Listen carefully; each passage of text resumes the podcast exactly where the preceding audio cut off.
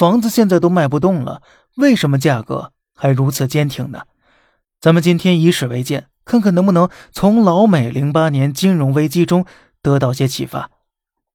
在普通人的意识中呢，零八年次贷危机是从二零零八年九月十五日雷曼破产开始的。然而呢，在美国政府眼中，这个危机是在二零零七年七月就爆发的。实际上，二零零七年春，次贷违约问题已经相当严重了。那么这期间一年半的时间里，普通老百姓为什么不抛售房产呢？因为美国政客和金融精英是大忽悠。在二零零七年三月国会听证会上，美国财长保尔森表示，次贷问题基本上已经得到控制了。美联储主席伯南克说，次贷市场对整个经济和金融市场的影响是可以被控制的。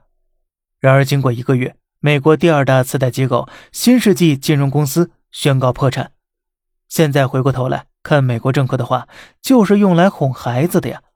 所以，一旦风险真的来临，他们为了确保自己率先上岸，会使用欺诈手段，把所有有毒资产卖给合作伙伴和客户。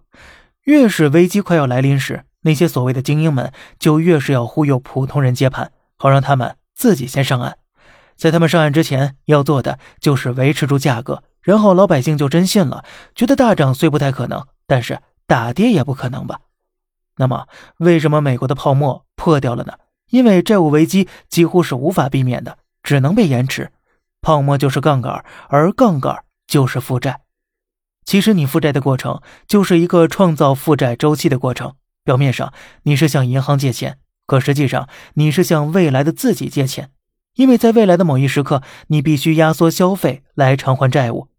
当人们为了偿还债务而压缩支出时，相对应的，人们的收入也会减少。这反映在宏观经济上，就是衰退周期。但衰退周期并不一定是对应着债务危机的。如果借款是用于生产目的，从而创造出更多收入偿还本息，那么在还债周期到来时，不见得就要降低支出。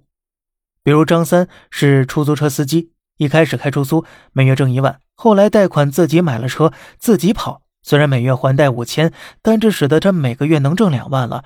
这就是一个。好的借债，但是呢，在经济繁荣时期，人们普遍容易出现一种错觉，容易惯性的认为收入会持续增长或者维持不变，从而继续大量举债。但是在下降周期呢，由于消费减少、收入下降、违约增加，银行对借款人的还贷能力开始存疑，不仅不会继续借款了，反而会要求你提前还款。人们对未来感到悲观，投资趋于保守。抛售资产，房价下跌，资本市场上，人类的心理由两种情绪主导：贪婪以及恐惧。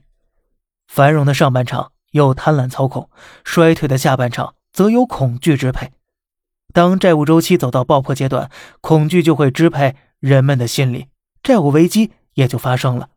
而这也就是债务危机几乎很难避免的原因了，因为危机的背后最终都是人性。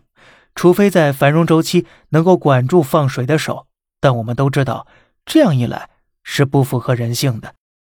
好了，这里是小胖侃大山，每天早上七点与你分享一些这世上发生的事儿，观点来自网络，咱们下期再见，拜拜。